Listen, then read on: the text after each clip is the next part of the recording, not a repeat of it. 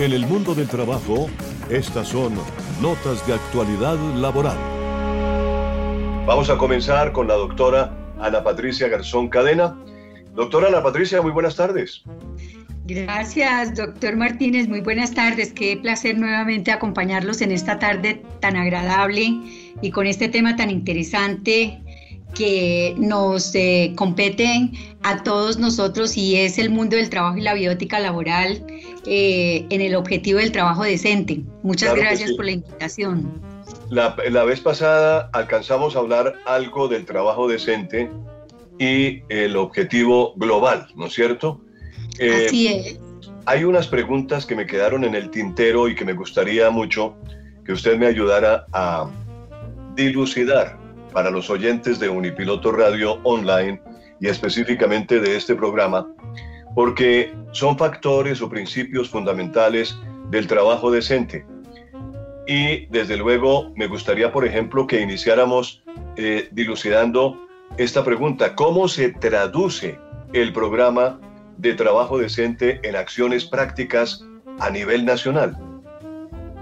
Bueno, esta es una pregunta interesante porque podemos concluir que los programas nacionales de trabajo decente fueron desarrollados directamente por la Organización Internacional del Trabajo, quien define ciertas prioridades y las metas dentro de los marcos del desarrollo nacional, así como el apoyo en los países miembros para alcanzar los objetivos de trabajo decente y que deben ser preparados y aplicados dentro de unas estrategias de duración determinada y con recursos, obviamente, llamados a, los programas que van a desarrollar justamente este trabajo. El núcleo principal de este trabajo, de los programas del trabajo decente, varían eh, de acuerdo al país, obviamente por la eh, reglamentación y sus propias normas gubernamentales que tienen allí y que reflejan las diversas necesidades nacionales, de recursos, prioridades y condiciones. Básicamente es el que presta una asistencia a los países que participan y apoya en otras iniciativas del trabajo decente mediante el intercambio de experiencias y conocimientos entre países, el desarrollo y el suministro de herramientas y, y métodos como las asesorías, las investigaciones que se vienen desarrollando desde mucho tiempo atrás. Ahora bien, doctora Ana Patricia, en su concepto, ¿está progresando el programa de trabajo decente? Yo creería que sí. Yo creería que en un tiempo eh, relativamente breve se ha generado un consenso internacional en torno a este concepto basado en el, en el convencimiento que el empleo productivo y el trabajo decente son elementos claves para alcanzar la reducción de la pobreza. Obviamente que a Colombia nos falta un poquito, porque Colombia todavía no tiene una implementación, en mi opinión personal y muy humilde, todavía le falta una implementación bastante amplia, más que todo que es un, país subdesarrollado. Y debemos tener en cuenta que estos programas que han sido desarrollados por la ONU, que han sido desarrollados por el Estado y por el gobierno africano, la Comisión Económica para el África, la cumbre presidencial de la Organización de Estados Americanos e interlocutores sociales tripartitos en América Latina, el Banco para el Desarrollo, el Banco Mundial y la Comisión Europea, en la declaración final de la cumbre mundial de la ONU en septiembre del año pasado, 150 líderes mundiales acordaron establecer el empleo total y productivo como un objetivo central de las políticas nacionales e internacionales relevantes y de explicar el papel central del trabajo decente en las estrategias del desarrollo y reducción de la pobreza. Entonces yo, yo pienso que se ha avanzado. En Colombia lo que pasa es que los países europeos y, y, Estados Unidos nos llevan una gran ventaja justamente por la infraestructura y por las políticas gubernamentales que tienen allí. Ahora hay que tener en cuenta que estos países no cuentan con los mismos horarios de trabajo como los tiene Colombia. En Estados Unidos recordemos que trabajan por horas. En Europa se trabaja 37 horas, no se pueden trabajar más. En Colombia se trabajan 38. Entonces esto ha permitido como un desbalance en establecer realmente unas políticas y un desarrollo para este trabajo eh, decente que, que se viene implementando desde mucho tiempo atrás, ¿no? Sí, eh, doctora Ana Patricia, los, eh, los países hoy en día hablan del desarrollo sostenible. Me gustaría mucho que usted me diera una definición. ¿Qué es, es realmente eso del desarrollo sostenible? El desarrollo sostenible se ha definido como el desarrollo que satisface las necesidades del presente sin comprometer la capacidad de las futuras generaciones para satisfacer sus propias necesidades. Esto requiere de esfuerzos concertados para construir un futuro inclusivo, sostenible y resiliente para las personas y el planeta en sí, en sí, en general. Con el fin de lograr el desarrollo sostenible es fundamental armonizar tres elementos centrales. Uno, el crecimiento económico, la inclusión social y la protección ambiental. Estos tres elementos están interconectados y son todos fundamentales para el bienestar de los individuos y las sociedades. La erradicación de la pobreza en todas las dimensiones es un requisito indispensable del desarrollo sostenible. Con tal fin se debe promover un crecimiento económico, inclusive y equitativo, que cree mayores oportunidades para todos, que reduzca las desigualdades, que eleve los niveles básicos de vida, que propicie el desarrollo social, equitativo y la inclusión y promueva la gestión integrada y sostenible de los recursos y ecosistemas naturales. Yo pienso que a Colombia, doctor Martínez, yo pienso que a Colombia todavía le falta esto, le falta muchísimo. Esto solamente se ve en los países desarrollados, pero en países como Colombia e inclusive Honduras, porque Honduras es un país también muy pobre. Entonces, eh, yo pienso que falta todavía mucha infraestructura y mucha política social frente a esto, en mi opinión personal. Eh, mire usted, por ejemplo, que Obviamente, cuando se habla de desarrollo sostenible, pues creemos que se basan fundamentalmente en unos objetivos, ¿no es cierto? Así es. Y esos objetivos están amparados en unos elementos. Yo quiero que usted, eh, en ese poder de síntesis, que me encanta escucharla porque usted es muy concreta, eh, me gustaría que en ese poder de síntesis que tiene para nuestros oyentes nos dijera cuáles son esos elementos en que se basan los objetivos de desarrollo sostenible. Mire, en los últimos 15 años, en esferas de importancia crítica, las personas, el planeta, la prosperidad, la paz y la alianza, eh, eh, tenemos que ir coadyuvados y cogidos de la mano a poner fin a la pobreza y al hambre en todas sus formas y dimensiones y a velar porque todos los seres humanos puedan hacer realidad su potencial con dignidad e igualdad en un ambiente sano.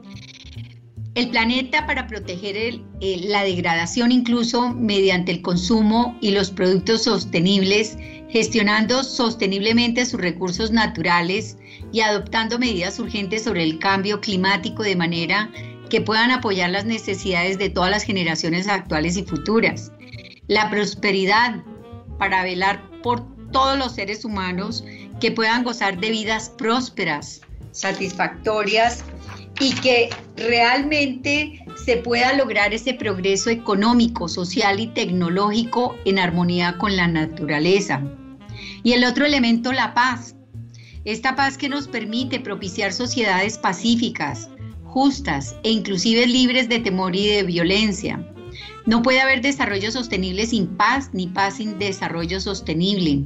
Las, las, alianzas para movilizar los medios necesarios con el fin de poner en práctica esta agenda con una alianza mundial revitalizada para el desarrollo sostenible, basada en un espíritu de solidaridad mundial reforzada, centrado en particular en las necesidades de las personas más pobres y vulnerables y con la participación de todos los países, y todos los interesados y todas las personas. Yo pienso que, que estos tres aspectos fundamentales que estamos hablando, la sostenibilidad, la prosperidad y la paz, yo pienso que mientras que nuestro país no tenga eh, un desarrollo en cuanto al acceso al trabajo, se formalicen aquellas personas que tienen medios económicos muy bajos, eh, las personas de estratos 0, 1 y 2 que no cuentan con estos recursos y que tienen una gran dificultad para poder acceder a unos trabajos por falta de qué? De educación,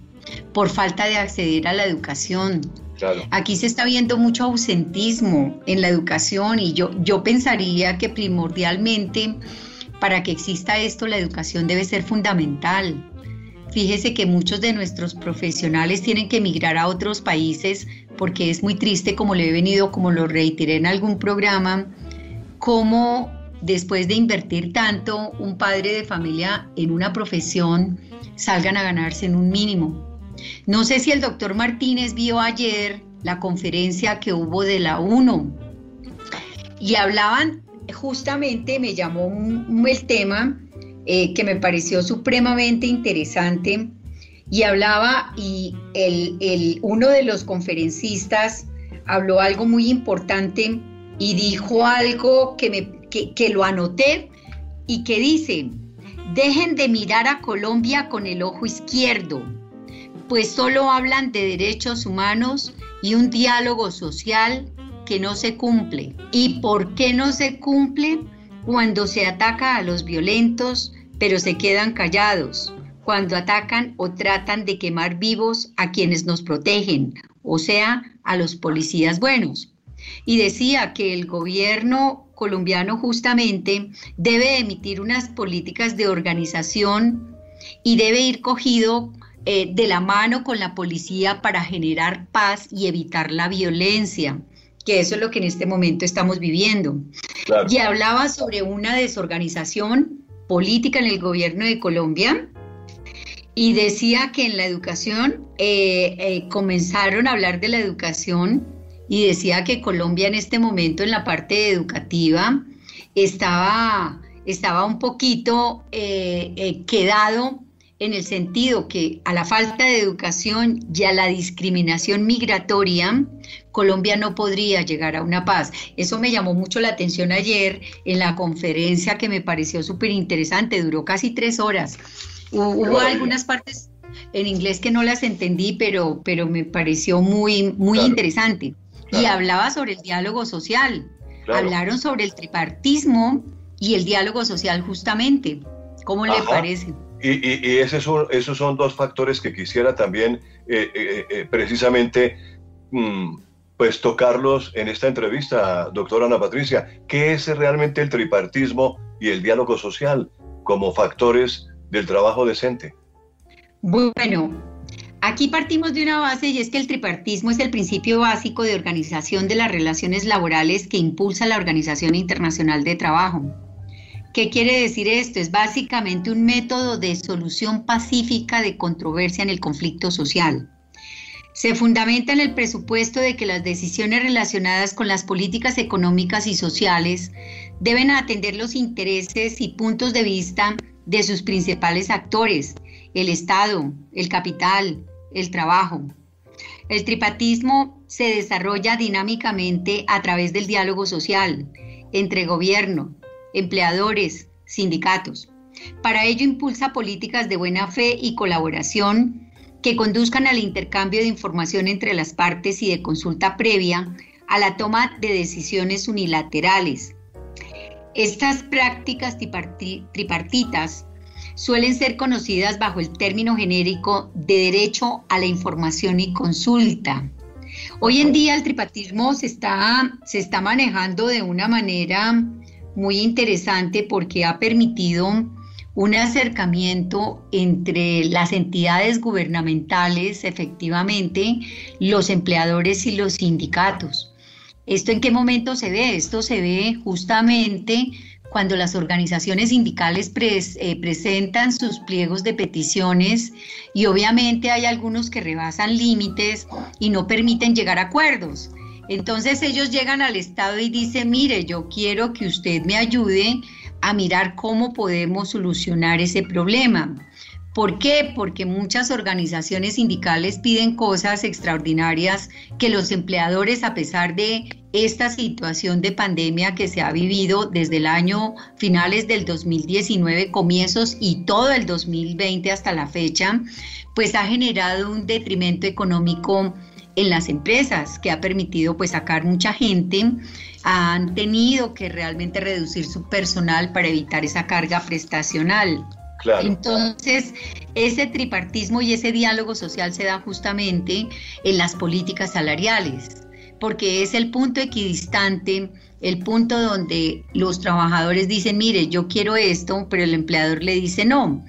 Lo que pasa es que muchas veces por desconocimiento a la norma o por desconocimiento a tener claro lo que ellos están pidiendo, pues rebasan unos límites y es lo que permiten realmente esta, estas reuniones y estos acercamientos entre el Estado, los empleadores y los sindicatos que permitan realmente pues llegar a los acuerdos frente a qué? A un diálogo social.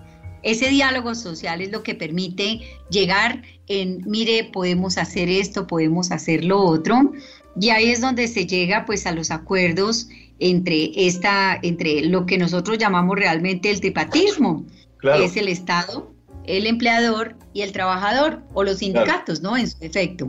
Tenemos entonces el tripartismo, el diálogo social, y de ahí se desprende la concertación social también, ¿no es cierto?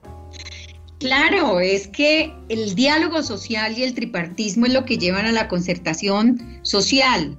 Es el intercambio de información y consulta entre los actores sociales, sino entre los acuerdos y entre los sectores que se denomina concertación social. Por ejemplo, la concertación social no solamente son los convenios de la Organización Internacional del Trabajo, de los tratados internacionales de carácter obligatorio para los países miembros, una vez ratificados. La Organización Internacional del Trabajo también dicta recomendaciones aprobadas mediante procesos de concertación social. Los derechos laborales o los derechos de los trabajadores, que son un grupo de prerrogativas legales y humanos que tienen que ver con las relaciones laborales entre los trabajadores y los empleados, normalmente regida bajo un marco del derecho laboral. Entre ellos están los beneficios laborales, la creación de los sindicatos, la seguridad social, la seguridad laboral, la jornada de ocho horas, el pago de horas extras, entre otros, y los derechos laborales en el tema central, en la rama del derecho llamado que es el derecho laboral. Entonces, usted como, inspectora, usted como inspectora de trabajo, eh, encuentra que es fácil concertar? Sí, sí en algunas oportunidades, en otras oportunidades no. ¿Por qué? Porque muchas veces eh, las organizaciones sindicales, cuando no tienen un pleno conocimiento de lo que es un beneficio o de lo que es pedir al empleador eh, tales beneficios, eso llega a un choque. Le pongo un ejemplo. Si un sindicato me dice, mire, yo quiero, señor empleador, que usted a mi hijo le pague una maestría en Londres, pero pues la empresa en este momento no tiene los medios económicos, es muy difícil llegar a un acercamiento entre ellos. Ahí es donde realmente viene la sanción, viene la parte sancionatoria eh, justamente por los pliegos de peticiones que no se llegan a estas concertaciones claras y precisas.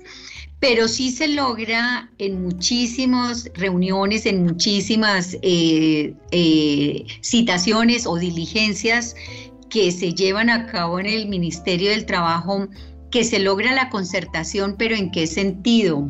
Se logra en el sentido que se siente el empleador y el trabajador o la organización sindical en su defecto para que lleguen a qué puntos a qué puntos qué puntos podemos acordar y en qué puntos quedamos medios y qué puntos no podemos acordar pero sí se logra que por lo menos se sienten a negociar sus pliegos de peticiones que permitan este acercamiento entre empleador y trabajador. Lamentablemente, y digo yo que es muy triste que en Colombia no se tenga claridad del sindicalismo, pues yo no soy sindicalista, ni más faltaba, ni soy... Es decir, lo digo porque fui liquidadora de muchas empresas que los sindicatos pedían cosas extraordinarias que no podía el empleador.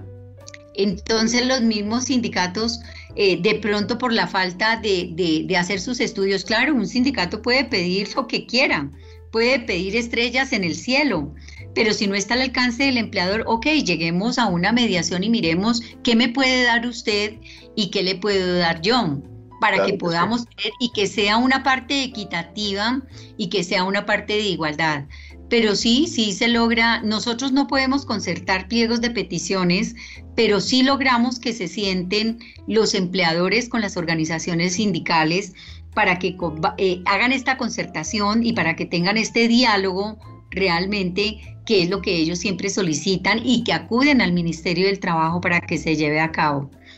Sí se logra. Doctora Ana Patricia, doctora Ana Patricia Garzón Cadena, muchísimas gracias por acompañarnos en esta tarde aquí en el mundo del trabajo y la bioética laboral con este tema del trabajo decente y los factores más importantes que influyen en obtener realmente un trabajo decente.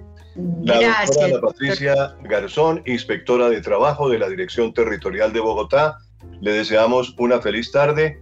Sabemos de que su tiempo está muy medido y eh, queda cordialmente invitada también para una próxima oportunidad. Claro que sí, doctor Martínez, con todo gusto en la medida que pueda los estaré acompañando. Muchas gracias, por la invitación y me tengo que retirar porque voy para mi cita médica. Bueno, doctora, muchas gracias, muy amable por la, el tiempo que nos ha permitido dialogar acerca de este tema tan interesante. Estamos en el mundo del trabajo y la bioética laboral.